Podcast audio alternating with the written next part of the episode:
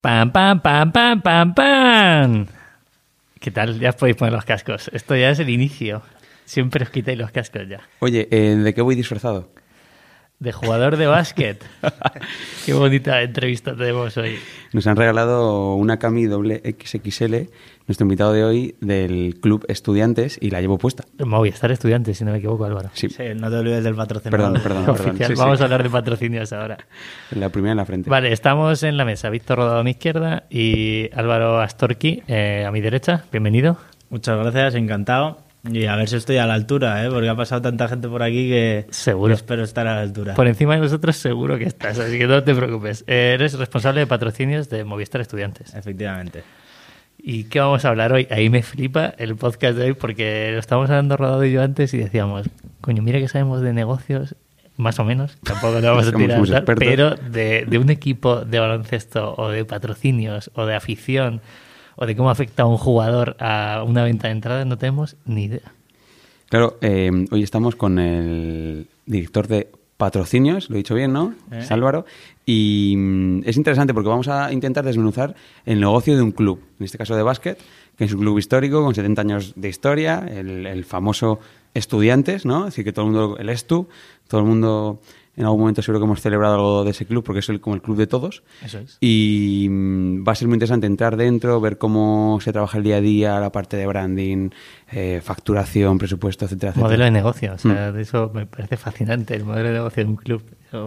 Estoy aquí para escuchar más que para hablar, lo digo de verdad. no- Bueno, sabes que tienes un comodín, eh, puedes usarlo cuando te apetezca, no sé, pues, a, a tu, a tu libre albedrío. Y empezamos siempre por una ronda de preguntas que es súper rápida. Creo que ya te has escuchado alguno de nuestros podcasts, Unos cuantos. unos cuantos. eh, ¿Qué tal? ¿Te gusta o no? Mucho, mucho, mucho. Vamos, cuando los descubrí me he enganchado. Ya le estaba diciendo a Víctor que me los escucho corriendo y, y se bueno. me pasa la hora. Qué maravilla. Ese es el plan. Qué que la gente corra y luego que nos escuche. Es. Pues empezamos. A ver, eh, lo he dicho yo antes, pero he hecho spoiler, pero bueno, para que la gente lo tenga claro otra vez. Años de vida del club. Pues ahora mismo cumplimos 70 años, bueno, más. Vamos a hacer ahora 75 en dos años, si no recuerdo mal, y 30 años de, de equipo femenino. Y queremos hacer un proyecto, vamos, cuando lleguemos a los 75, si no recuerdo mal, Okuda cumple los 25 y entonces queremos hacer algo en conjunto con ellos. ¿Okuda tiene 24 años? Sí, o, o 14, vamos, que llegamos al mismo, eh, no sé si son 5, 15, 25 y vamos a ir con ellos de la mano a ver si conseguimos hacer algo chulo. Qué chulo, eh, para que no lo conozca, Okuda es, el, es un artista. Es un artista. Es un artista que alguno lo habrá visto en la Resistencia, probablemente. Okuda, si escuchas esto, que lo dudo, eh, estás invitado. ¿Por qué no? Sí, puede ser. Invitadísimo. Bueno, ¿cuánta, cuánta gente hay dentro del equipo de gestión? ¿Vale? Eh, no, no tanto de, de deportistas, sino el equipo de gestión. Bueno, para que os hagáis una idea, el, el club está formado de cuatro sociedades, ¿vale? Por un lado está el, la SAD, que es la Sociedad Anónima Deportiva, que es donde está solo el equipo ACB, ¿vale? Que por así decirlo habrá unos 30 empleados y 12 juga- contando con los 12 jugadores, Vale. ¿vale? Más o menos. Luego tenemos el club, que es donde está el equipo femenino y la cantera, la fundación y el Sport Media, que es la empresa, por así decirlo, que eh, explota lo que es toda la, la- la gestión de patrocinios, activaciones, etcétera, ¿vale? Vale, qué bueno. Un poco cómo está compuesta la, la- la entidad. Vale. eh, ¿Cuánto factura al año un club como, como el Estu? Aproximadamente, ya entraremos luego en detalle. Pues- ¿de cuánto- ¿Qué volúmenes de negocio hablamos? Aproximadamente de unos 6 millones, ¿vale? Eh, más o menos. Vale, mola. Eh, ¿Sois rentables o no sois rentables? A día de hoy a no. todos. A día de hoy no, a día de hoy no. Luego hablaremos de por qué, cómo, qué significa, compararemos con otros equipos probablemente. Y entramos, hay, hay como tres grandes bloques en este, en este podcast. Vamos a hablar primero de modo de negocio, luego vamos a hablar de una parte más de branding, de cómo el Estu se ha hecho fuerte ahí en un, en un podemos decir nicho, ¿no? Decir, pero los valores de marca están muy reconocidos y son clarísimos. Y luego la parte de cómo está el club hoy, eh, lo bueno lo malo. ¿Vale? Entonces empezamos por el modo de negocio, Pepe. Eh, a mí me interesaría saber muchísimo cómo generáis dinero, cómo generáis pasta. O sea, entiendo que no es solo un modelo de negocio, ¿no? que no solo hay una vía, sino que tenéis varias. Y luego ya entraremos en cómo lo gastáis. Pero ¿cómo generáis dinero? Pues, a ver, a día de hoy gen- generamos dinero de muchas maneras. Por un lado, tenemos todo lo que es el ticketing, ¿vale? Pero que jugamos en el Palacio de los Deportes, que traen 13.500 personas más o menos. Tenemos un, aproximadamente unos 8.000, 8.500 abonados. Sois, un- de hecho, uno de los equipos que más público lleva de forma recurrente. Sí, estamos en los cuartos, si no recuerdo mal. Qué bueno. Sí, sí, sí, sí. Tenemos una afición bastante potente y bastante buena, la verdad. Eso no podemos fiel, quejar. claro, que, Sí. que es la clave. Qué maravilla. ¿Y qué ticket medio tiene una entrada de, de Bueno, pues tienes desde 10, 15 euros a. Si no recuerdo mal, la de pista, no sé si están 800. Dep- Es que depende mucho el partido. Contra un Madrid, igual se te sube a 1000 incluso. Pero vamos, que se venden muy poquitas eh, de sillas de pista en. De las grandes. de- Claro, es decir, me, me surge aquí una duda, ¿no? Porque el Leganés pasta esto, es decir, yo me refiero, me imagino que a la comunidad, a la comunidad creo que es, eh, le tenéis que pagar un alquiler por el uso del espacio y, es decir, ¿sale rentable la parte de ticketing? A ver, eh, nosotros tenemos es, eh, de las pocas ayudas que tenemos públicas, que es que nos ceden el espacio del Within Center, Qué ¿vale? Que al, al Madrid le hacen lo mismo, pero solo en ACB. Eh, el Madrid en Euroliga lo paga, que no sé cuánto está el alquiler del Within. No vamos a preguntar No. porque son eventos demasiado. Acabaremos, acabaremos haciendo un evento en el Wizzing, Pepe. Uf, El Minimalism 2025. toma, ya otra ficha. Otra ficha. Pues empezar a reservar porque tiene todo cogido Sí, ya, ¿no? ¿eh? Hablaremos con vosotros. Algo, algo haremos conjunto para que sea más barato. Vale. Sí, bueno, y, y eso, y al final nos lo ceden, pero nos ceden lo que es el espacio. Todos los gastos adicionales que hay para abrir el Within los pagamos. que no- Seguridad, claro, catering, etcétera, ¿no? que al final suelen ser de entre 30 a 40 mil euros por partido. Vale, es decir, que tenéis que vender muchas, Muchas entradas. entradas. Muchas Y entradas. por suerte las vendéis porque sois el cuarto que más entradas vende, ¿no? Eh, sí, pero al final no es fácil, no es fácil, porque al final nuestra afición también le gusta que el equipo gane y, Ya. y muchas veces que cuesta. Y la situación ahora no es la mejor la que- en la que estamos. Y movilizar a toda esa gente para que venga a apoyar, que además es que lo necesitamos, porque parece que no, pero hay muchos partidos que los gana el público. Que, Claro. Con el ruido y tal, la presión al otro equipo, pues hemos ganado bastantes partidos y es lo que, lo que intentamos conseguir el día a día, que los partidos estén llenos y, y que puedan apoyar al equipo. Una duda, como, como empleado, tú vas, entiendo, ¿no? ¿Irás a los partidos o como...? Yo voy, sí. Es una pregunta personal, pero me parece muy interesante, no sé. Soy un sufridor, soy un sufridor más, sí, sí, sí. Yo voy pues todos los partidos que jugamos en casa y suelo ir también alguno con, con el equipo dependiendo un poco de, de qué plan lleve el equipo, si va alguna marca patrocinadora con el equipo, lo que sea, para acompañarles. Qué bueno. Y- Oye, y, y además de además la parte de venta de entradas, ¿cómo, cómo generáis más ingresos? Pues luego tenemos la parte de, de servicios del club, ¿vale? Que eh, al final el club se tiene que mantener y creamos, pues eso, desde nuestra propia cantera, que en la cantera al final eh, todos los chavales que juegan en nuestra cantera pagan una cuota Y incluso nosotros creamos productos como los campus en verano y en invierno eh, o los incluso los días sin cole que los días como hoy que no hay colegio solemos montar ahí algún, alguna actividad para que los padres puedan dejar a los niños y ellos se puedan ir a trabajar tranquilamente vale Pues, bueno. si os fijáis ahí que me estoy adelantando un poco a, a- Adelante, adelante. a Pues problema. al final el ticketing nosotros tenemos un techo. Para crecer. Al final, una vez que vendes las 13.500 eh, entradas, eh, no puedes vender más y no puedes crecer más. Entonces, al final, lo que, lo que hacemos nosotros es, para la manera de crecer, es replicar los modelos de negocio que tenemos en cantera. Al final, que vamos a un colegio, a los Sauces o a cualquier colegio de, Madrid, y lo que les proponemos es que toda la parte extraescolar de baloncesto eh, se la gestionamos nosotros y la llevamos nosotros. Bueno. Y los campus No lo hubiese imaginado esto ni de coña. Sí, claro, claro, qué, qué maravilla. Qué Una bueno. vez que tienes el know-how, pues ya lo vas montando en... Sí, sí, lo replicas. ¿Y, y fuera de Madrid también hacéis este modelo? O solo... Fuera de Madrid estamos con los campus. Vale, Hmm. vale. Con los campus, tenemos en Granada, en Estados Unidos. eh, entonces, bueno, pues vamos replicando un poco eso también, eso de los campus. Y, y es la manera, la manera más fácil y más lógica a día de hoy y más rápida de crecer. Porque luego se puede crecer con entradas, incluso yéndote a una instalación más grande que creo que no hay en Madrid ya, o pues con patrocinios, pero al final eso ya es mucho más costoso, por así decir. Esa es la tercera vía, entiendo, ¿no? los Patrocinio. patrocinios es la, la- la tercera vía que al final eh, nosotros nos, o sea, estamos, el- te diría que el, entre el 40, 30-40% es Patrocinios. patrocinio. Y el, em, el- el principal patrocinador, que es Movistar en este caso, eh, ¿se puede, ¿puedes decir más o menos una cifra orientativa de cuánto cuesta un patrocinio de Movistar para que la gente en sus casas o en su coche o corriendo eh, pueda tener un dato más o menos de, oye, Movistar paga X por este patrocinio? Pues mira, eh, dándole- pensándolo bien, creo que es bastante más lo que nos aportan las marcas, creo que es entre un 50 y un 55, ¿vale? Pero Telefónica, eh, en este caso Movistar, eh, no te sé decir exactamente cuánto es lo que pone, eh, porque hay parte que pone por a través de donación de una serie de, de, de, de planes que tiene el CSD del Plan 2020 y el Plan Universo Mujer, que son desgrabaciones fiscales para las empresas, ¿vale? Y parte eh, nos pagan por ahí.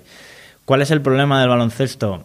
Que los equipos grandes están tirando lo que es un poco el patrocinio deportivo o el patrocinio del naming o del, o del principal. ¿Por qué? Porque si un equipo eh, de, de arriba de la tabla vende su patrocinio por eh, eh, 3 millones, 5 millones o lo que sea, yo no le puedo pedir a un Movistar o a, un- o a otra marca ese mismo, mismo, claro. ese mismo precio. Entonces, eh, me parece que están un poco tirando los precios. ¿Por qué? Porque al final ellos tienen eh, otras fuentes de ingresos por otros lados que no, que no, que no, no- que no necesitan. Entraremos luego a ello porque eh, fuera del micro nos has contado cosas muy curiosas que yo no quiero que te vayas sin contar. Así que lo vas a tener que contar seguro. La comparativa contaré, de cómo lo son los clubes para que la gente lo entienda. Entonces, la, la principal vía de ingresos es patrocinios, Sí. ¿no? Aunque, bueno, parece que el mercado está yendo hacia un sitio un poco oscuro, ¿no? Es decir, o, o volvemos a tirar precios. Eh, ¿y qué por- ¿El ticketing, por ejemplo, qué porcentaje representa aproximadamente? El ticketing nos representa más o menos un 20% Un de, 20, de los ingresos. El- patrocinio y, y tickets es la, es la clave, porque merchandising, camisetas, todo esto. Eso uf, no es, Poquito, ¿no? Es poquito. Al final eh, es insignificante. Nos hemos metido en Amazon ahora a ver si Qué grande. vendemos un poquito más. Nos hemos hecho nuestra propia tienda ahí en Amazon a ver si se vende más.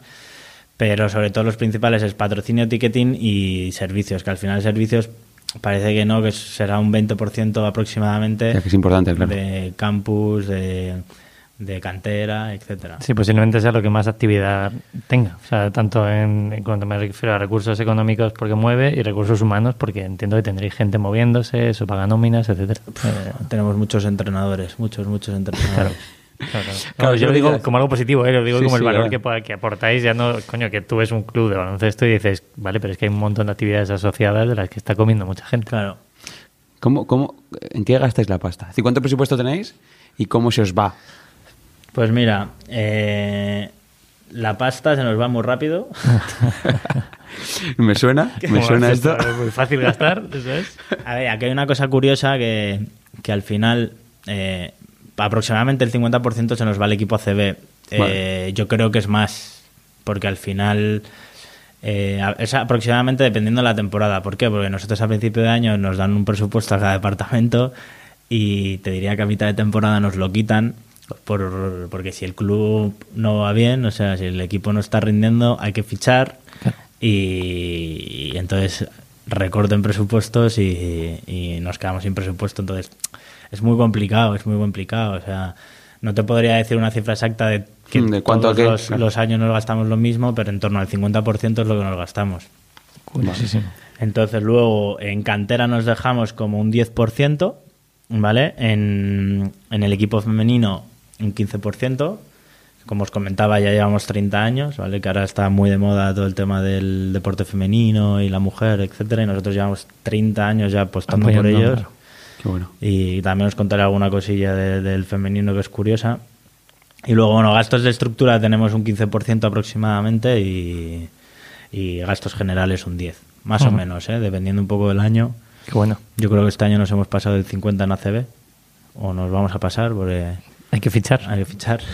no queda otra. Claro, eso a mí me parece curiosísimo. El equipo no está cumpliendo resultados, tenéis que fichar a jugadores. ¿Cómo influye ese fichaje de jugadores tanto al rendimiento del equipo como a la venta de entradas? ¿Es, es, es algo que tengáis medido? O sea, ¿podéis medir eso?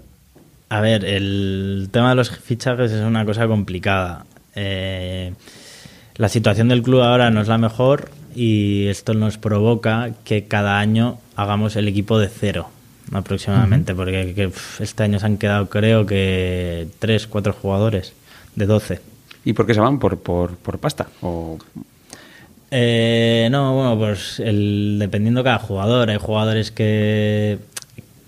O sea, por ejemplo, tuvimos el año pasado a Gentile, que es jugador de Euroliga, que oye, qué fichaje, qué tal, pero muchas veces lo que tienes que aprovechar es esos momentos donde el jugador está lesionado, eh, tiene que entrar en rutina con un equipo, eh, es un jugador que tiene una clase espectacular y en el club puede hacer muchas cosas, eh, pero que igual no está en este momento para competir en Euroliga. Entonces, oye, pues se viene al club, acaba el año, empieza ya a entrar en rodaje lo que es el deporte de élite. eh, que gracias a, bueno, no solo a él, pero el año pasado nos salvamos un poco también con su llegada. Eh, pues eso, al final. hay que hacer cábalas para que un jugador en el momento X que encaja en tu momento del club, porque no está ni, ni lesionado ni está en un momento de forma óptimo para jugar competiciones brutales, ¿no? Y pum, llegáis y Al final, en mitad de temporada es un poco eso, que tienes lo que tienes de pasta, eh, necesitas un jugador top, eh, tienes que convencerle para que venga al equipo porque lo necesitas y va a ser bueno para él, porque se va a poder exhibir, o sea, es un poco... Madre mía, muy qué bonito. ¿eh? Qué bonito. Tiene sí, que sí, sí. 100.000 variables. ¿Y eso afecta a la venta de entradas? Entiendo que sí. Al Ah. rendimiento del club, has dicho que también, porque, hombre, salvasteis el año pasado quizá por esta, este deportista. ¿Y la venta de entradas influye? O sea, la gente va exclusivamente a ver un jugador. En- más que en nuestro caso puede influir en alguna gente de irnos a ver a, por un único jugador, pero yo creo que, que en nuestro caso es más... O sea, nuestro público es muy familiar y al final es un plan más y diferente que hacen las familias para en el fin de semana. Bueno. Entonces yo creo que van más por ahí que por ver a un jugador. Obviamente tenemos muchos que son muy frikis del básquet y, y sí, sí, o sea, Sí, los jugadores al final quieren, eso les motiva para seguir viniendo, etcétera, pero bueno. Claro, estamos acostumbrados a un equipo como el Madrid, como el Barça, ¿no? Que fichan jugadores muchas veces para generar negocio. Obviamente la consecuencia es que hay un rendimiento deportivo, pero en vuestro caso no. En vuestro caso es, oye, tengo que fichar al bueno porque hay que ganar. En este caso sí, pero a ver, nosotros más que por los fichajes también eh, lo importante de nuestro club es la cantera. Nosotros tiramos mucho de cantera. eh, lo que pasa que hay muchas veces también que formamos a nuestros jugadores y, no, y nos los quitan, ¿vale? Ahora mismo eh, tenemos a cuatro, sí, cuatro jugadores de cantera en el primer equipo. Víctor Arteaga, Edgar Vicedo, luego está Nacho Arroyo, eh, Dovidas, vamos, tenemos ahí a cuatro, pero al final siempre te tienes que nutrir de, de- otra gente. O sea, lo potente que tiene el club también, eh, aparte de, de todo el tema de valores que ahora entraremos, es la cantera que tiene. O sea, que por el club ha pasado, pues desde Sergio Rodríguez, Felipe, el primer jugador, Martín, que, eh, que debutó en NBA. O sea, han pasado por la calidad de estudiantes mucha, mucha, mucha Qué gente. bueno. Los Hernán Gómez. ¿Y eso, y eso ha generado negocio? Es decir, yo re- recuerdo, recuerdo una frase que escuché hace tiempo ya en un documental sobre el Atlético de Madrid que decía, jo, es que con que te salga un Fernando Torres cada que vendes por 60 kilos o por 70 kilos, es decir, estoy viendo de fútbol y sé que no es comparable, ¿no? Eh, que, que vendes uno cada 10 años, cada 12 años, joder, pues la cantera ya es rentable, ¿no? Aunque no jueguen en el primer equipo. ¿Esto pasa? Es decir, esto pasaba igual, es decir, eh, el, entorno que creáis en, la cantera luego eh, beneficia económicamente al club de algún modo o no sois capaces? A ver, sí, eso se intenta, claro, y, y, y todo el jugador que se vende eh, se intenta venderlo de tal manera que, que- que deje algo económico en el club. Pero no hablamos de las cifras del fútbol y, es muy complicado, muy, muy, muy complicado. Yo antes de pasar, porque me gustaría que diera las cifras de equipos grandes eh, versus equipos pequeños en, en la liga, eh, me gustaría que dijeras, que es una cosa que comentábamos Rodo y yo antes, ¿cómo medís eh, que un patrocinador como Movistar esté contento con vosotros? O sea, ese rendimiento, eh, ¿hasta qué punto tú le puedes facilitar una serie de datos o le puedes... ¿Cómo, cómo le, le das una métrica para que se quede contigo? Porque renováis el año que viene, o estáis luchando por la renovación, mejor dicho. ¿Cómo haces que ese patrocinador quiera quedarse? Bueno, Movistar renovó con nosotros dos años el año pasado en el peor momento en el que estábamos, ¿vale? Que estábamos en puestos de descenso y aún así renovaron con nosotros. Y como, como decía el otro día Cristina Borzaco, que es la directora de marca y patrocinios y marketing de, de Telefónica, eh, no, seguramente no habré dicho bien su puesto, pero bueno, es- Hola Cristina, no pasa nada. No te preocupes, no te preocupes. Tenemos amigos en Telefónica. Y yo algún enemigo también, debo decirlo, pero muchos amigos. Es, es que yo trabajé allí cuatro años Ah, y sí. entonces... Bueno, tengo muchos amigos, muchos amigos. Y, y al final lo que decía ella, que al final ella tiene tiene una serie de patrocinios que obviamente es por el ROI que, le, que les da, pero también tiene muchos otros patrocinios, entre ellos el nuestro, que, que es más, más por temas de valores, que obviamente también que tienen un ROI que nos miden para, para tener esa repercusión, que gracias a Dios tenemos esa repercusión porque somos un club eh, que hacemos muchas cosas diferentes y que ahí es donde sale el, el, el ROE más que en los resultados deportivos. Eh, pero que al final eh, todas las marcas necesitan asociarse un poco a, a marcas que, que respiren su, su misma marca, pues valores. eh, o sea, nosotros hacemos un montón de cosas, no, no, no solo jugamos a TV, es más, nosotros lo que decimos que hacemos es jugamos al baloncesto profesional, pero para poder formar a esos jóvenes y, de- y que puedan desarrollarse Qué bueno. eh, profesionalmente y, y- y personalmente. Que bueno, además encaja mucho con Minimalism. Otra vez, o sea, ojalá tuviéramos dinero para hacerlo, pero obviamente estamos muy lejos de esos patrocinios. Pero lo has dicho antes, eso, y hacemos las cosas diferentes, que es uno de los lemas que tenemos en Minimalism siempre. Another way to do it. Claro, intentamos. Eh, joder, pero el hecho eh, ya es un mensaje. Estamos ya lanzando un mensaje trayendo aquí a Álvaro y que nos cuente cómo es un club, cómo eres tú por dentro. Yo creo que es bueno que entremos ya en la parte de branding. Em, Quizá tenga más sentido a lo mejor que entremos a que compare bueno, lo que nos has contado de micro. Cifras. Efectivamente, me estaba saltando una sí, parte el equipo importante. y luego entramos en branding, Mm. que yo creo es lo más importante. No, bueno, yo, por- para poner un poco en contexto, el baloncesto en, en- en España, ¿vale? Eh, es un ecosistema complicado, ¿vale? Porque por un lado tenemos eh, cuatro equipos como es el Madrid, el Basconia, el Barcelona y, y el Cosur Betis, que tienen un, un equipo de fútbol detrás que, que les ayuda, que les ayuda económicamente, ¿vale? Luego tenemos otros cuatro clubes que son Valencia, Unicaja de Málaga, UCAM Murcia y el Juventud, que tienen un mecenas, que al final eso pues ayuda mucho, que, que les ponen también mucha pasta. Vale, luego tenemos Andorra, que es, eh, por así decirlo, un Paraíso. fiscal, no, que no pagan eh, impuestos. Y luego tenemos el, el Gran Canaria y el, y el Fuenlabrada, que, que están por detrás también, el Cabildo y el Ayuntamiento. ¿vale? Y luego ya los demás, el Burgos, Zaragoza, Obradoiro, Manresa, Bilbao y, y Tenerife, que tienen parte pública y parte privada, ¿vale? Eh, ¿Qué presupuestos pueden generar un Madrid? O sea, puede, puede gestionar un Madrid, un Barça. Yo sé que tienen los datos y posiblemente te lo sepa de memoria. Eh, Para que la gente ponga en contexto qué presupuesto podéis tener vosotros y qué presupuesto puede tener un Real Madrid, incluso ya sabiendo, porque no lo has comentado antes, el gasto que tiene o de dónde viene ese dinero. Vale, por terminar lo de Sí, sí. antes, al final nosotros somos el único club eh, que, tiene, que lo único que tenemos es ayuda privada. O sea, la ayuda que tenemos nosotros pública eh, del presupuesto total que tenemos es un 1%. Claro. ¿vale? O sea que no, no es nada. El que es el, de Madrid. Que es el WeThink, ¿no? Y, y poco más. El Wizzing y poco, un poco más. Un poco más. Que, tampoco nos lo, nos, nos lo dan, porque o sea, para nosotros pagar 40.000 euros por partido o 30.000 euros por partido, que creo que es lo que nos cuesta por seguridad, limpieza y todo eso, pues es un dineral para nosotros. Claro. Claro, claro. Pero bueno, sobre el tema de presupuestos de otros clubes, no tengo las cifras exactas, pero Por comparar, para que la gente Para pueda tener una- idea. un dato en la cabeza. Sí, para que os hagáis una idea, el Madrid y el Barça rondarán entre los 38 o 40 millones, ¿vale? De los cuales yo creo que la sección de baloncesto genera 20, 22, o sea, la mitad más o menos. Entonces, competir contra ellos, con nosotros con un presupuesto de 6 millones, pues te puedes imaginar. Estos al final, estos juegan más que por la liga, juegan por la por la por la Champions, vamos. Sí. Eh, por luego, por otro lado, eh, está la segunda categoría, que estarían, por, por así decirlo, el Valencia, el Vasconia y el Unicaja, que tendrían más de 18 millones. ¿Vale? Que estos por un lado tienen pues desde mecenas y equipo de, de fútbol detrás, que, que lucharían un poco por la liga, por los playoffs, por el, eh, Euroliga y Eurocup. Luego le- tendríamos el Gran Canaria, el Tenerife, Andorra, Burgos, Murcia y Juventud, que tendrían unos 8 millones de euros, algo más, ¿vale? Para luchar por la Champions y, y por Copa del Rey, playoffs. Todos los de arriba, obviamente, también lucharán por, por, Por, Copa, ganar, por posiblemente Copa, lo van a sí. ganar, claro. Y luego estábamos los demás, Betis, Bilbao, Obradoiro, eh, Manresa, Zaragoza y Fuenlabrada, que estamos en torno a los 3, 3 millones y medio de presupuesto. Claro. ¿vale?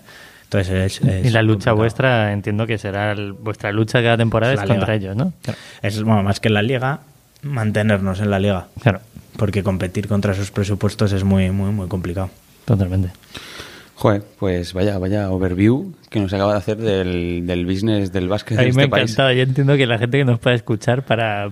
No sé, esta información no suele salir en ningún sitio. O sea, a mí me parece muy, muy, muy buena. No es tan común, ¿no? Efectivamente, claro. Y el, el- yo me imagino que la palanca del, de la- del poco presupuesto, es decir, ese poco presupuesto, ¿cómo, cómo lo salvan los demás, ¿no? Versus el estudiantes, porque eh, ahora mismo estáis compitiendo ya lo loco para manteneros ahí agarrándoos a, cada punto, a cada partido.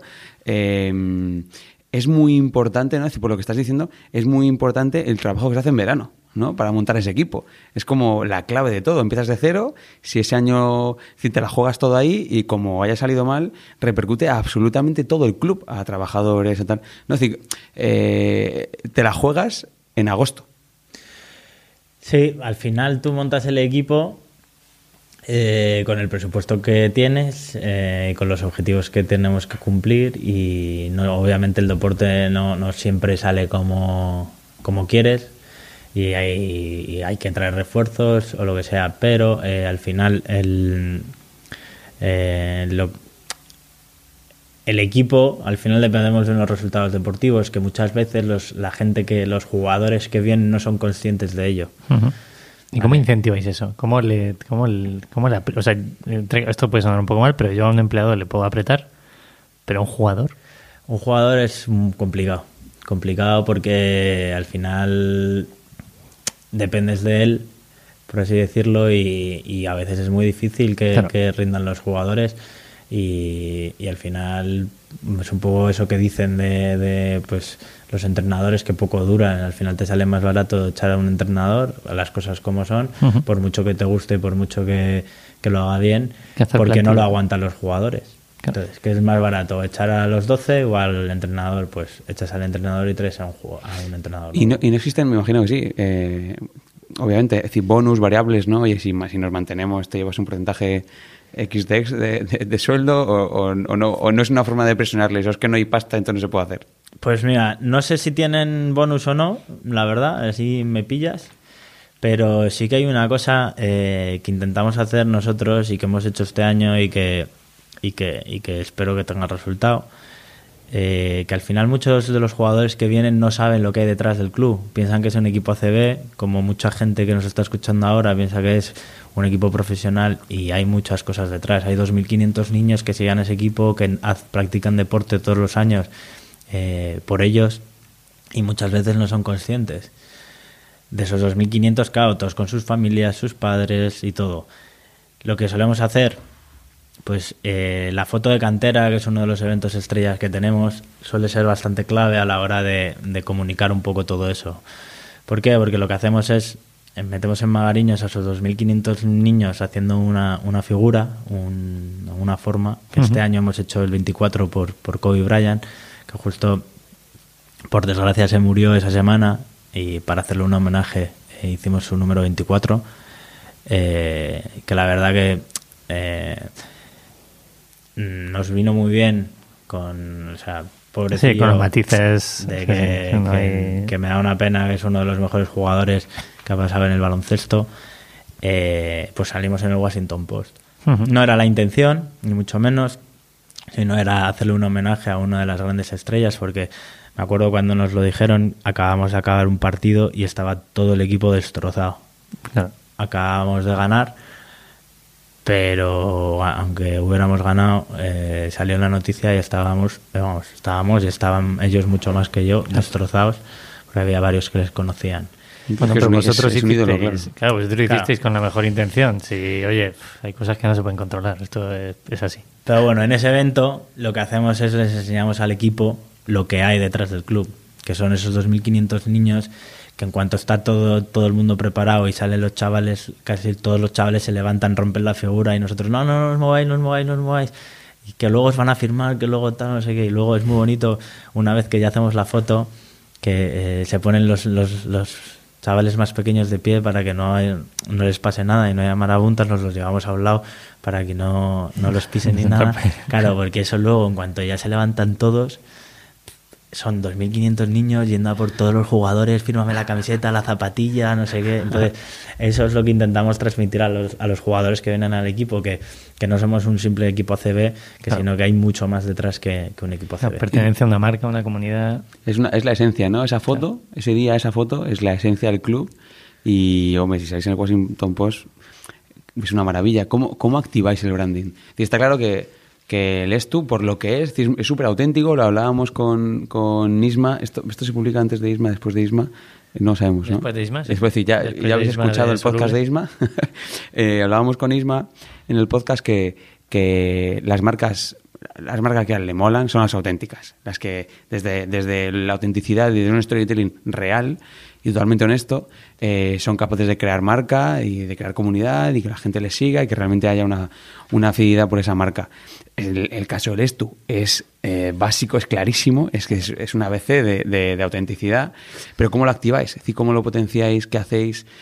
¿Cómo manejáis el branding? Más allá de, de la imagen que tiene de vosotros de club, eh, que apuesta por el deporte femenino, que apuesta por la discapacidad, que apuesta por la gente joven. ¿Cómo activáis eso?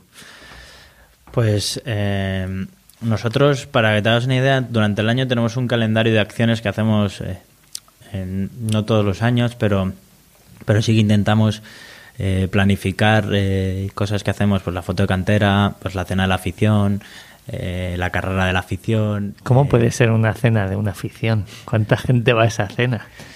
Pues van, te diría, unos ciento y pico. Qué bueno. tío. 200, depende del sitio que cojamos, van más o menos. Ajá. Y bueno, pues te puedes imaginar, pues mesas con jugador-jugadora y, y, y 10, 12, 15, 15 aficionados. Pues, Encantado hombre, encantados. Y luego hacemos ahí, los jugadores no- nos, nos, nos dan una serie de zapatillas, camisetas, etcétera, y las sorteamos ahí porque les damos un boleto.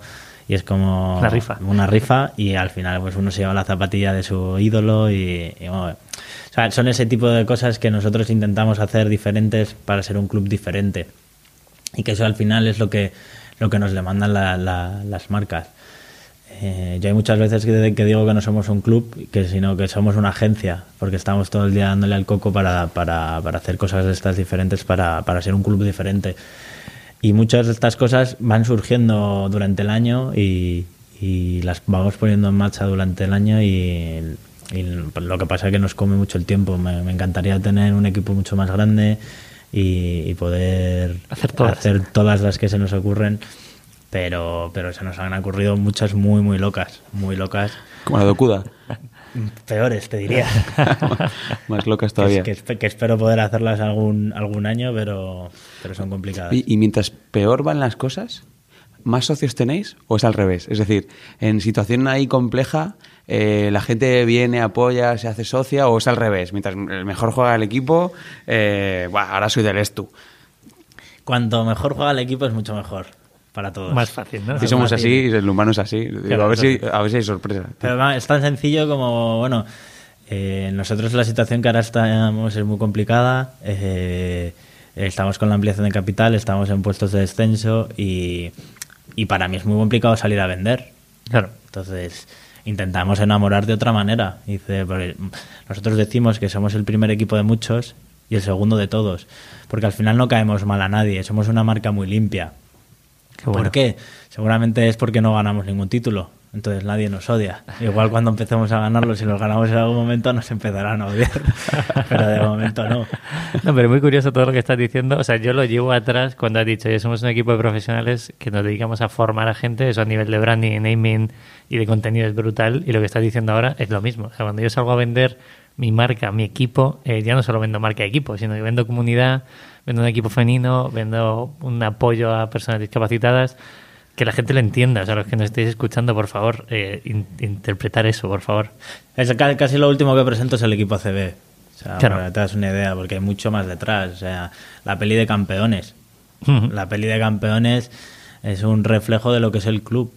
Lo grabamos nosotros, lo grabamos en el equipo, se grabó en un partido nuestro, eh, cuando despiden al entrenador es en nuestras oficinas. O sea, es eso lo que hacemos en realidad. Claro. Qué bueno, qué, Qué maravilla. Oye, y mm, eh, la parte humana, está, es decir, la parte humana del club, que mm, se ha quedado antes un poco en el tintero, ¿no? Eh, la parte femenina.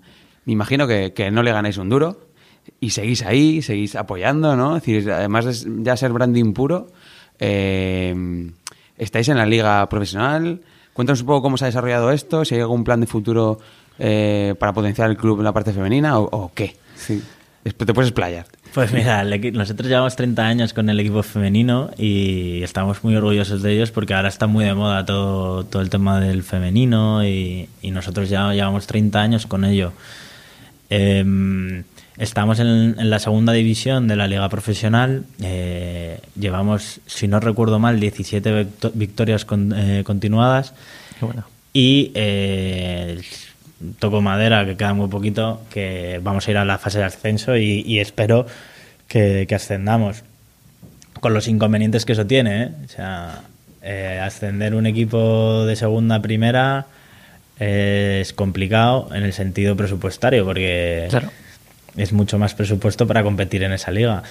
Y estando en la situación como estamos, Bueno. Luego, Bueno. a mí no me gustaría, o sea, no quiero que se nos olvide que expliques qué pasaría si, si se desciende. O sea, en- de qué forma eh, ese dinero repercute o, o patrocinios baja o... Y si el equipo ACB Pues- desciende, ¿no? Es decir, si Claro, pasáis sí, a segunda. Pues eh, los patrocinios bajarían, eh, su cantidad. Mm, Yo pienso que las marcas que nos apoyan no se irían, pondrían menos, eh, pero, pero sí que se notaría en, en- en nivel presupuestario. Es por la exposición que puedas tener, ¿no? Entiendo, por la exposición que tenga el club, Claro, jugadores, ahí hablamos del ROI que, que os comentaba, que por mucho que esto, pues bueno, pues, pues sí que tiene, que tiene mucho que ver para las marcas. Eh, yo si descendemos, yo ya he puesto mi, mi plan en la mesa que es si desciende el equipo ACB y sube el equipo femenino, pues tiramos con el primer equipo femenino. Claro. ¿no? Que al final está en la élite. Hostia, y si no pasa ninguna de las dos, liada.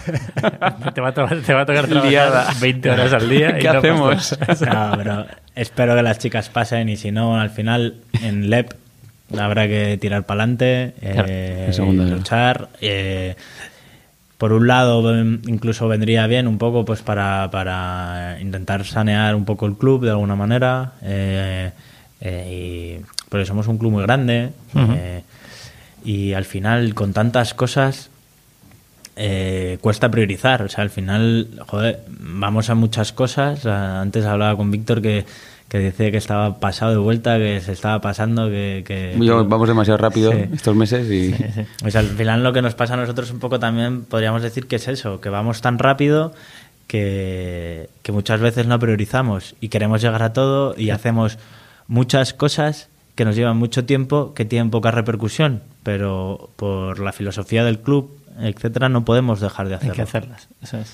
Qué curioso, ¿no? Es decir, eh, priorizáis bastante más la parte humana y social que, que a veces la pela. Eso pasa. Si habéis tenido que tomar decisiones de sé que voy a dar menos pasta por aquí, pero es que no está alineado a mis valores. Mira, eh, nosotros por un lado eh, tenemos bastantes escuelas eh, discapacitadas, de, Ujú. de silla de ruedas y de otras discapacidades, que,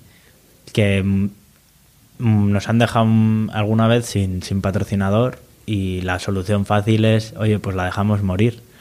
Pero no, no, no, somos incapaces de hacerlo y al final asumimos ese coste eh, porque porque somos así, porque van con nuestro ADN, porque son nuestros valores y no podemos dejar eh, que se muera una, una escuela nuestra de, de discapacitados o de silla de ruedas. O... ¿Y esa decisión, eh, cómo la tomáis? O sea, ¿quién se sienta? Yo entiendo que habrá un board o sentaréis cuatro o cinco personas a la mesa y tenéis que decir, hay que recortar de aquí o de aquí. Porque yo lo digo esto porque todas las decisiones son personales, o sea, todo sale de una persona o de dos personas y de una forma de hacer las cosas.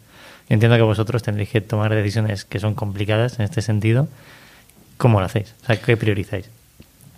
¿Qué priorizamos? Eh, pues priorizamos la parte humana. Eh, nosotros siempre decimos, bueno, pues si se nos ha caído uno, ya vendrá otro.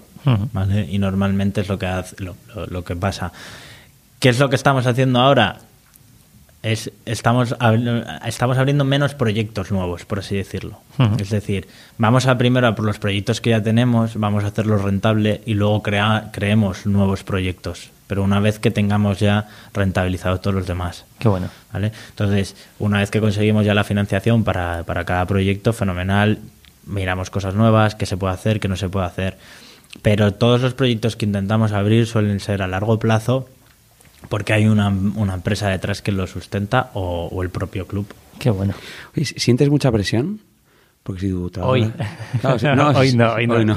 Si se hace mal tu trabajo, el club... Estamos ojo, jodidos. ¿sabes? Claro, eh, ¿sientes esa presión o, o no? O, o la manejas ya bien? Es decir, ¿qué, puedes contar de eso? A ver, al final el- la búsqueda de patrocinios y, y- y la gestión de los patrocinios, yo te diría que mi 90% de mi tiempo lo dedico a las marcas que ya están con nosotros. Porque A retener, ¿no? No Claro. tanto a buscar nuevo. yo pienso que es mucho mejor retener lo que tienes ya, que, que es mucho más sencillo, por así decirlo, y, porque el, el salir a buscar marcas nuevas no es fácil en, en, en tema patrocinios, no solo en el deporte, porque son negociaciones muy largas. Eso es, antes teníamos una duda de cuánto te lleva gestionar una cuenta como Movistar. ¿Cuánto tardas en que Movistar sea un patrocinador? ¿Y cómo dedicas tus recursos a que Movistar esté contento? Pues mira, eh, yo te puedo hablar de la parte de tenerles contentos, eh, de la de llegar hasta ellos, eso al final es cosa de, de nuestro director general, eh, que es el que ha llegado a ellos y el que, el que tiene, por así decirlo, la relación importante. Y al final eh, no hay que, no es que haya una fórmula, al final es trata a la gente como te gusta que te traten a ti. Es Qué así bueno. de sencillo. Porque al final ellos son personas también humanas y, y es una relación personal. Eh, entonces, lo que sí que miramos un poco es eh, según el- la cantidad de dinero que ponga cada uno. No es que le tratemos mejor o peor, pero sí en tema de eh, visibilidad y tal, sí que lo, lo recordamos. Me gusta la frase esa. Sé que se ha apuntado ahí Pepe El segundo. el segundo y el minuto Sí. del segundo porque es una frase que me imagino que utilizaremos. Estamos muy alineados eh, como Sí, y como global y personas como también, personas en individual. a, oye, haz lo que te gusta que te hagan a ti y no le des la vuelta a la jugada. Nos sentimos muy representados por, con, con el Estu y pues eso hemos traído. ¿eh? Porque además tengo la sensación de que me estás hablando de, de un punto de vista muy startupero. No sé si consciente o inconsciente, ¿no? Pero hay una parte muy startupera detrás. Es verdad que no tiene nada que ver, ¿no? Es decir, es otro, es otro modelo, es otra velocidad. eh, no estamos hablando de lo mismo, ni la escalabilidad, ni nada similar, ¿no? Pero a veces eh, le estoy escuchando hablar y, escu- y- he escuchado a algún startupero hablarme en términos y con palabras que has usado tú. Totalmente. Sí. ¿Cómo es? Eh, Dale, dale. Sí, yo iba a, hacer la- iba a abrir un melón gordo. Ah, Pues entonces todo tuyo. ¿Cómo está el club hoy? Es decir, dándonos un overview rápido que la gente entienda en qué situación está el estudiantes. Pues el Estudiantes está en una situación complicada a día de hoy. Eh, estamos en una ampliación de capital de 5 millones de euros y, que se ha hecho se ha ampliado dos meses más, ¿vale? Y, somos muy muy positivos en- en esa ampliación del tiempo porque porque parece que los objetivos del, del- de los microaccionistas va bien. Tenemos ya 700 nuevos accionistas, ¿vale? En Que esto es como un crowdfunding, ¿no? Si esto es, eh, la gente puede comprar acciones, eh, entre comillas, no es un crowdfunding porque el vehículo de inversión es otro, etcétera, etcétera, pero va un poco así, ¿no? Es decir, oye, quiero ser parte del, est del Estu, ¿no? Sí, Y- Sí, mm, hemos tenido ahí un, poco, un pequeño problema que nos ha jodido bastante, ¿vale? Porque queríamos eh, que el proceso de ampliación de capital, que esto queríamos hacerlo mucho más sencillo de lo que es ahora.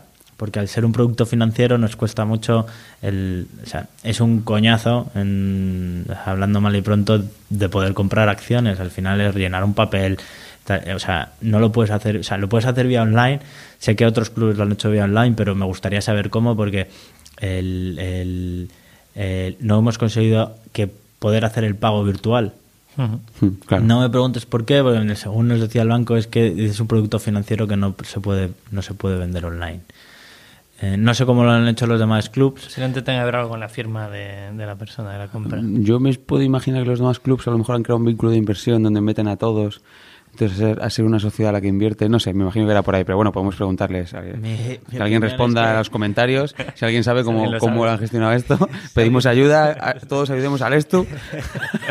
Alguien te levantado una ronda de un equipo. Puede ser, puede ser, se me ocurre, puede ser la de eh, cómprame una camiseta y te regalo acciones.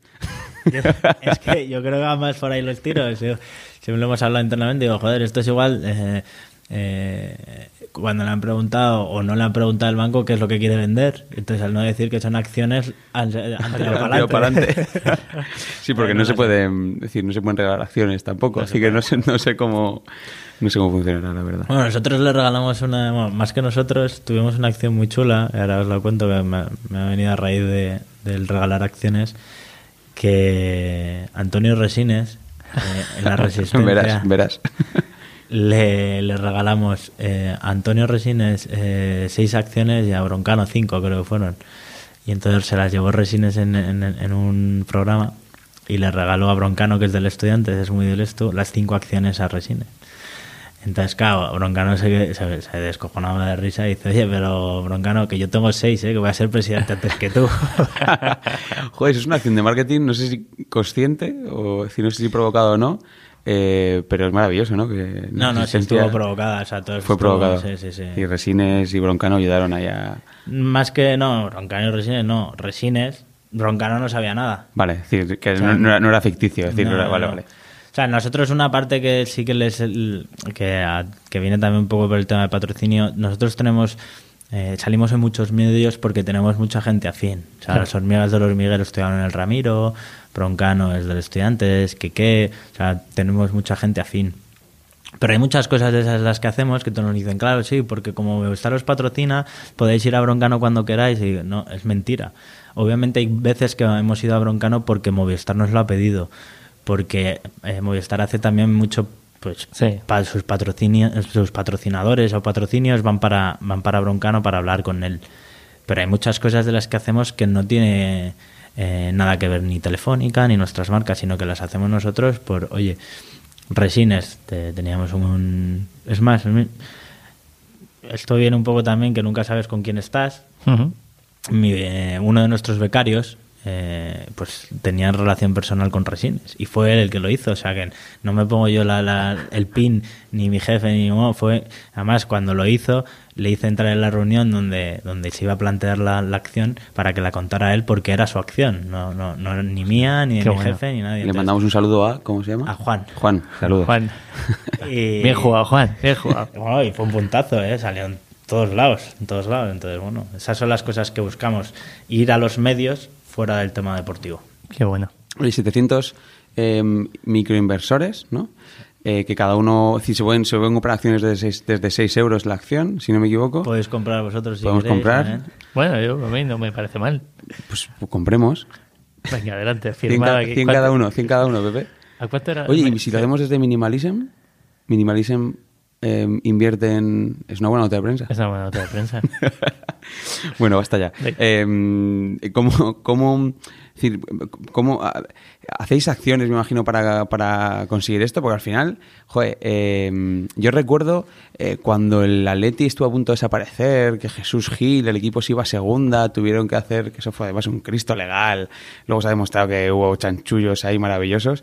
Al final, me imagino que hay un porcentaje en- enorme que no funciona por micromecenado, ¿no? Es decir, que por microinversión, sino que el montante gordo eh, viene por alguien que pone, ¡pum!, la pasta. ¿o Los no? mecenas, ¿no? Entiendo. Pues mira, hasta ahora las ampliaciones que, de capital que habíamos hecho eh, iba un poco al, mic- al microaccionista, eh, un poco por, por poder pagar esa deuda que tenemos con Hacienda. ¿vale? Esta última que hicimos, la del año pasado, fue muy a micromecenazgo eh, para poder pagar eso, Hacienda. ¿Cuál es el problema? Bueno, el tema que tenemos ahora, el, la- el año pasado sí que la, la movimos eh, con acciones tipo estas, con los jugadores, los propios jugadores que compraban acciones y, y- y que subían sus vídeos y, y Quique Peinado, que nos ayuda un montón también, etcétera. Eh, pero esta ampliación de capital no se está moviendo tanto porque va dirigida a otro público. Al final esto es público, es público más inversores, fondos de inversión, eh, que también te digo que se está cuidando mucho. eh, ¿A quién se le tira? ¿A quién? ¿Se Bueno, le si quieres hacer un llamamiento desde aquí, dale, dale, tú puedes hacer. No, al final lo que no hay queremos... fondos que nos escuchan. Sabemos que hay algún Sabemos que VC hay que, un- nos escucha. Cafán, Cafán, sabemos que nos Bueno, Cafán sí, porque Jaime...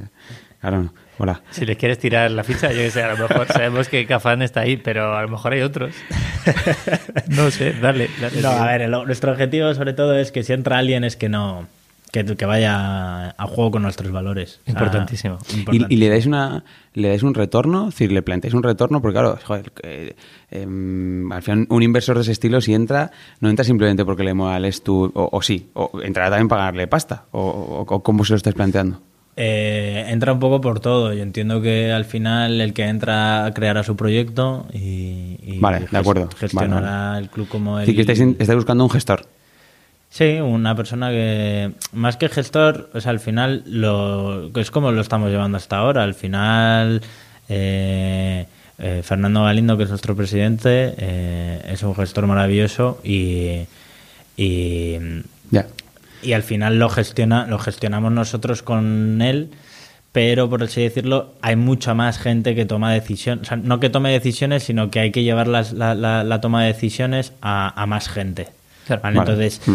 el planteamiento que hay a día de hoy es que si un accionista entra es él el que se está jugando su dinero como, como Fernando en su, se está jugando el suyo, pero ahora, por así decirlo, de una parte mi- mino- eh, mayoritaria. Vale, entendido, sí, sí. Ella- Pero siempre respetando los valores de la marca, que sigan con el equipo femenino, que sigan con ayuda a la discapacidad, etcétera. O ¿no? sea, eso es clave. O sea, ahí eh, tengo entendido que han intentado eh, gente externa eh, se ha interesado por el club y, y no se les ha dado ninguna bola por, por eso mismo. Qué bueno. Es decir, gente que ha venido a hacer negocio puramente, ¿te refieres, no? Y que... Y que oye, Más que negocio, eh, eh, que no iba a, a fin con nuestros valores. O sea, por ejemplo, es una campaña que hicimos también hace justo, que era cuando yo empecé mi primera etapa en el club, eh, estaba yo de becario allí, me enteré de casualidad también de lo que fue la acción, para que os hagáis una idea de las locuras que hacemos. Eh, fue la época que estaba de moda cuando se vendían los clubes a, árabes, chinos y... Entonces lanzamos una nota de prensa eh, diciendo que el club lo iba a comprar un árabe. Y entonces, claro, la gente se volvió loca. Como el club con valores, con no sé qué, lo va a vender, lo va a acabar con, con la cantera, con todo. Entonces salió en todos los medios, todos los telediarios, que el club lo va a comprar un árabe, no sé qué. va- Entonces, en, uno de los partidos, llevó un árabe en su, en su coche, que era un actor, básicamente, que se bajó del coche, venía escoltado y todo, y se puso a ver el partido. Y bueno, una pitada. Todos los periodistas flipando. claro, Claro, todos los periodistas no sabían nada. Eh, solo lo sabía, no lo sabía gente de la oficina, no lo sabía, yo lo, sabí- lo, lo supe de casualidad porque me metieron, mi jefe me metió una reunión y me enteré de, de- de la peli. Pero lo sabían, creo que tres, cuatro personas de la oficina. Todos los demás no tenían ni idea. Claro, también imagínate, danzan la noticia, todo el mundo internamente acojonado. ¿Qué va a pasar? Van a echar. Qué todo. liada, tronco. Y, y al final, bueno, el partido, todo el mundo pitando, que se va a cargar en la cantera, los valores, no sé qué. Y bueno, al final salió en el descanso un vídeo suyo quitándose el, el turbante diciendo que él era el abonado 554 y que o sea, al final era una campaña de abonos que, Qué bueno. que quedó muy bien, muy chula, una acción buenísima, que tuvo una repercusión brutal, ¿Hubo algún cabradito? ¿Ofendidito? eh, en- sobre todo en la oficina. Oh. Porque claro, no, sabe, no sabían nada y no sabían qué iba a ser de sus puestos de trabajo y todo. entonces Esto hubo- no se hace, ¿no? Lo típico. Hubo bastante cabreo. O sea, a mí me flipa, ¿eh? Para que, o sea, el tema de los pitidos y tal, creo que es, es validación de tu público y de Sí. tu comunidad llevado un poco de extremo, pero nosotros siempre estamos diciendo, oye, eh, de hecho, hicimos una encuesta, por ejemplo, hace menos de un mes y pico, preguntando a nuestro público, a nuestros clientes qué querían.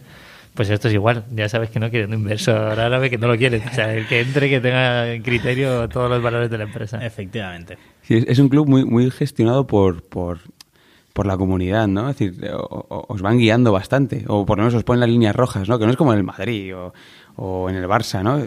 Que no digo que esté bien una cosa ni mal otra, pero está clarísimo que a vosotros eh, la afición os pone unas líneas rojas por arriba y por abajo muy claras. No Sí. ganéis la liga, porque si no os van a odiar. Pero también. No, broma, Estaba, no, broma. estaba pensando lo que me estabas contando, lo que estabas preguntando ahora, pero a veces es muy complicado con el aficionado también, ¿eh? O sea, con la acción de Okuda tuvimos bastante problema con nuestros aficionados más. más más eh, frikis, por así decirlo. ¿Vale?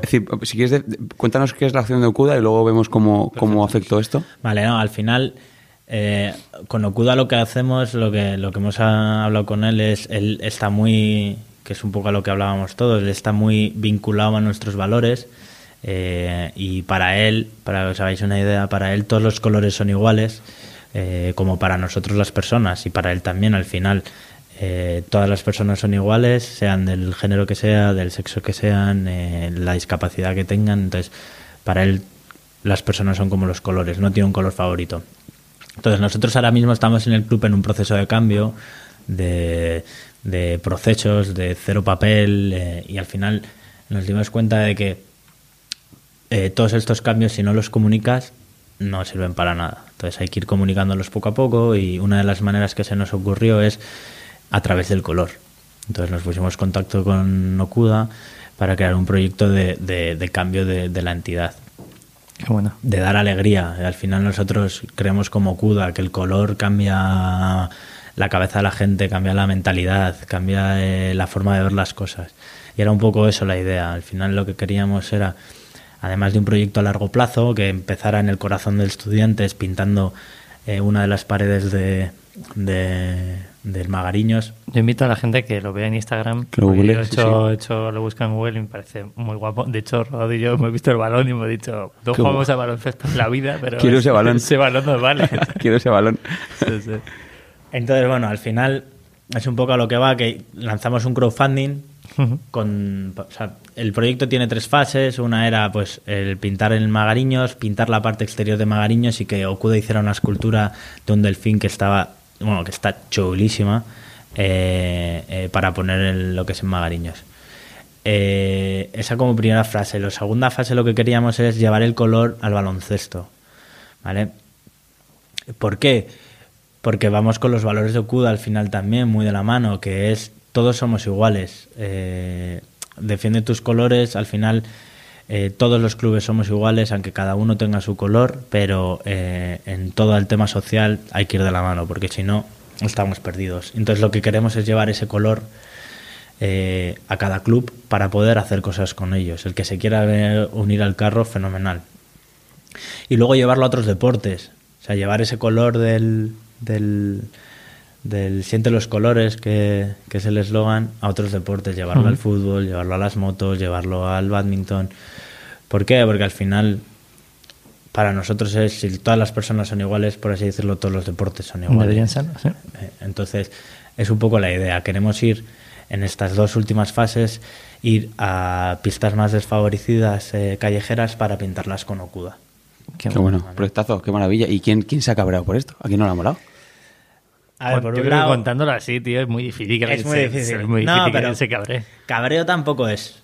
El tema es eh, esta primera frase iba, esta primera fase iba eh, eh, con un crowdfunding detrás. eh, que el crowdfunding no ha- lo tuvimos que cancelar. ¿vale? Porque no tiraba. ¿Cuáles son los factores? Analizando un poco después de un tiempo. Por un lado, hicimos un merchan chulísimo que es el balón que visteis, las camisetas, etcétera. Al final, ese merchan la gente lo quiere, lo quiere en el momento. O sea, y vosotros lo sabéis mejor que yo, que al final... Quiero mañana. Que lo quiero mañana. Y entonces yo creo que eso echaba mucho para atrás. Eh, ¿A quién no le gustó? Pues nuestros aficionados más, más aficionados. eh, jugamos el partido del Madrid con una camiseta diseñada por Okuda, Ujú. eh, que era todo de triangulitos de colores, muy chula. Pero al final tenemos una parte de nuestra afición que es muy hater y, y esa afición Muy es, clásica. muy clásica, Muy purista, azul, mejor, muy claro. purista, muy no sé qué y que mucho color, mucho color, eh, ¿qué pasa? ¿Que somos el payaso de mi color? O, Claro. eh, también hubo, que al final son siempre los mismos, seis personas, cinco, cuatro, tres, que hablan de lo mismo en redes sociales cuando hay algo que no les gusta del club, pero Siempre hay haters y si no los hay, preocúpate. Claro, tenemos, tenemos unos haters ahí que todo lo que hacemos ya Ya. es no de primeras. Sí. So- Solo porque venga del club ya es no. Entonces, bueno. Bueno, Es que claro, cuando, cuando estás a ese nivel, lo hablábamos el otro día, ¿no? Te- eh, cuando te asocias a, a- tu valor es ese, es, el de- es humano, eh, eh, te, te estás exponiendo a eso, ¿no? Porque la gente te va a auditar mucho más, en cuanto te sales de la línea, te van a hacer zasca, a nosotros nos pasa en Minimalism, desde la perspectiva humana de la marca, de oye, pues somos honestos aquí. Claro, en cuanto hay alguien que no, algo que no es coherente con su movida, es decir, con lo que tienen ellos en la cabeza, pues zasca, Sí. ¿no? No, pero a mí eso son... ver, que haya gente así y que reaccionen así, al final a mí también me da que pensar que estoy haciendo bien mi trabajo. O sea, al final Eso es. eh, el 99% de la gente le ha gustado lo que hemos hecho y hay un 1% ahí que baila, pues oye, eh, te gustó. Hombre, ¿sabes? yo creo que incluso por bajar la campaña y que la gente la pueda entender un poco más, eh, a mí como resumen que me gusta resumir las campañas creo que es perfecto porque Okuda tiene unos valores similares a los del club.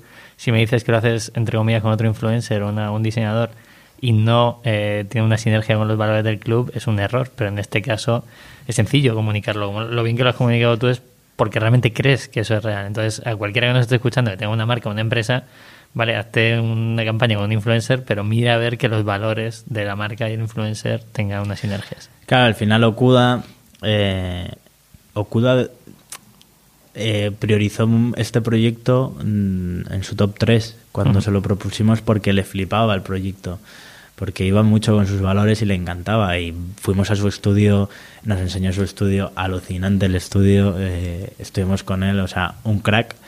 Y le encantaba el proyecto, le flipaba y, y dijo, yo quiero hacerlo esto porque, porque sí, dice, yo no sé de básquet, no, no, no me gusta el básquet, eh, pero es que os he conocido, os he visto, eh, lo que hacéis es increíble y yo quiero estar unido a esto. Y, y al final, eh, cuando no se puso a pintarlo, que lo pintó en dos noches, Ujú. él estaba encantado. Vinieron un montón de famosos a pintar con él, vino nuestra cantera, vino Broncano. eh, o sea, involucramos a, a mucha gente para que viniera a pintar con él. Oye, ¿y, y os asocian, es que desde, desde fuera, no sé, es decir, ¿os asocian a alguna ideología? De, verdad, estáis, vinculados no, no como club, sino, eh, pues me viene a la cabeza el Rayo Vallecano, ¿no? Está asociado de manera muy, muy profunda a, un, a una ideología social. Eh, probablemente O a un público o a un incluso. público incluso, ¿no? Es decir, por, por diferenciarlo. ¿Notáis esto vosotros en la calle? Tú solo abres melones, ¿no, Víctor? ¿Qué te parece? Es su trabajo. A eso me O sea, dedico. Es su trabajo. Es decir, no hay que darle mucha vuelta. No sé si os asocian, sí o no, y cómo trabajáis en ello, para, porque al final me imagino que la neutralidad, siendo un... o a lo mejor no es buena, es decir, ¿cómo, cómo afrontáis eso? No, a ver, nosotros eh, eh, mm, nos, nos conocen también muchos por, por ser el Atlético de Madrid del baloncesto, ¿vale? Al final tenemos un vínculo muy fuerte con el Atlético de Madrid, eh, que este vínculo ya eh, hay un gap bastante grande entre el Atlético de Madrid y nosotros porque ya pues el Atlético de Madrid juega en otra liga, pero cuando estaba como nosotros hacíamos muchas cosas conjuntas, ¿eh? incluso vendíamos entradas, no sé si llegamos a vender abonos conjuntos, eso tengo mis dudas, pero sí que hacíamos promociones de entradas con, con ellos para ir a ver el baloncesto y el fútbol el mismo día, etcétera. Eh, entonces nos vinculaba un poco por ahí. Por ir a tema político, por porque abras más el melón, eh, creo que no nos asocian con ningún partido político, pero si nos tienen que asociar con uno, te diría que es el PSOE porque Pedro Sánchez estudió en el Ramiro, pero no por Ah, otra cosa. no- no sabía esto yo. No, Curioso. que consta que no sabía esto, ¿eh? no, no iba por ahí la pregunta. No, pero claro, joder, al final que te asocian a una ideología... Vamos, eh, Pedro Sánchez eh, jugó en nuestra cantera, ¿eh? Jugó en el Estudiantes, entonces que hay fotos por ahí por internet. Suyas. Sí, sí, sí. Que la gente lo google también. Lo. Qué maravilla. Bueno, estamos acabando Eh, ya... Estamos acabando. A mí Sí, me gustaría saber hora. el futuro que, que ves, Alex, tú. ¿Cómo, ¿Cómo lo ves? ¿Crees que la, la situación que tenéis ahora se solventa? Nos has puesto un caso anterior que ya se solventó. Así Pues- que es posible que se pueda solventar, ¿no? Y depende Sí. de un mecenas. ¿Ese sería el resumen? ¿O- No. No, no, no, no creo que ese sea el resumen. Sí que creo que necesitamos capital, eh, no sé ni de dónde ni cómo. Eh, lo que sí que sé es que nosotros estamos en, en- en luchando por una serie de cambios que estamos intentando comunicar y que, y que, y que necesitamos ayuda de, de, de las empresas. Hmm. Y por aquí hago un llamamiento de que si alguna tiene estos valores que tenemos nosotros, que no dude en ponerse en contacto con nosotros porque... Di un, di un mail al, álvaro arroba. Qué broma, No, broma. pero, pero, pero que es verdad. ¿Cuál es la solución? La solución no la sé, pero, pero creo que, que muy, o sea, que no puede morir el estudiante. Ya no porque curre yo allí. Si al final descienden y me echan, me alegraré porque igual es lo que tienen que hacer. Pero, pero una institución como el Estudiantes no puede desaparecer. O sea, ya no por el equipo profesional, sino por todo Lo lo que aportamos a la, a Algo la- tan bonito, ¿no? Y de tanto valor. Sí, eh, estamos ahora detrás de, de, de intentar hacer un informe de qué es lo que, o sea, cuánto aportamos El nosotros. impacto. a- sí, el impacto, más que del impacto de la marca, que, que eso sería también interesante para nuestros patrocinadores, que más o menos lo tenemos ya, ¿vale? De, de- de diferentes datos que tenemos. Lo que queremos es enseñar a la sociedad eh, lo que hace el estudiantes en, en- en Madrid y en España. Obviamente mucho más en Madrid, pero, pero somos un equipo de patio de colegio, que es como decía Pepu, que, que- que es lo que era el estudiantes. Eh, lo que aportamos a la sociedad es brutal. Eh, y ya no te lo digo por lo como te comentaba del equipo profesional, sino lo que los 2.500 niños que juegan, que estamos formando día a día, eh, toda la inclusión que tenemos, el equipo femenino, Qué bueno. todo eso. Sea, si por mí fuera, te diría incluso, me quitaba la CB y me quedaba con, con- con- con eso. O sea, porque al final lo, es un poco lo que os decía, a través del deporte profesional eh, educamos. Pero y- todo lo demás. Sí, al final, al final el equipo profesional es una excusa, entre comillas, ¿no? Es decir, ob- obviamente es potente, es, Es el motor. Claro, es el motor. decirlo, Es el motor, pero... Hay que ganar, pero eh, todo lo demás es apoyo que hacéis a la sociedad. Efectivamente. Qué maravilla el último mensaje este que nos lanza Qué Álvaro. guay, sí. Mm. O sea, estamos trayendo proyectos muy guays y muy buena gente. Tío, para mí un orgullo que hayáis venido, de verdad. Me Sí, flipa. sí, sí, sobre todo el mensaje que lanzáis Sí. eh, a cualquiera que esté escuchando esto, que es, que es, es de valor. Decir, que al final, joder, está de hacer las cosas de otra manera. Ese es el plan. Y, Y, y hay ganar muchas títulos. sinergias. Ojalá Minimalism algún día... Bueno, bueno, voy, voy, lo adelanto, es decir, voy más allá. Le estamos, estamos haciendo un proyecto con, con Cierto, estudiantes, cierto, cierto. que es verdad que es un proyecto pequeñito, que ojalá vaya más adelante en otras cosas, ¿no? Pero les estamos haciendo un diseño de una cartera muy chula para, para un momento muy específico del año. Es decir, que, que, bueno, ahí vamos a aportar nuestro grani- granito de arena, arena. a lo que hacen y ellos nos están aportando a nosotros. Eso es. Al final es un win-win clarísimo. Bueno, pues ya está, qué bien. ¿Qué tal, Álvaro? ¿Te lo has pasado bien? Muy bien, la verdad. Muy a gusto he estado. Qué guay. Oye, ¿a quién te gustaría que traje? ¿A quién invitas a que venga aquí? Pues mira, O- venía, venía, pensándolo, venía pensándolo en la foto y, y bueno, acuda, os, os puedo pasar el contacto para que habléis con él, por si os interesa traerlo. Sería maravilloso traer al Juda aquí, Hostia. puede ser mágico. Parece, parece que si eso pasa, eh, alguien que nos patrocine cervezas otra vez. Ese sería- sería el plan. o lo que sea. Pero, pero que, que- que- que venga, que venga Okuda y que sí, porque además conectamos. Hay, hay puntos de nuestro storytelling y de realmente la creencia que tenemos como marcas Sí. Que conectamos y que sería maravilloso. Pero sé que tienes otro ahí. Sí, yo quería ver eh, a Adrián Gómez del CEO de Existence, que es un equipo de eSports, Bueno, Maravilloso. que, creo que va enfocado un poco a, a mi parte de, de deporte, en el caso de deporte electrónico, eh, pero también creo que también está muy vinculado al mundo startup, porque al final es un, un deporte tan nuevo, eh, etcétera, que funciona, creciendo a que muerte. está creciendo mucho y que funciona mucho a través de...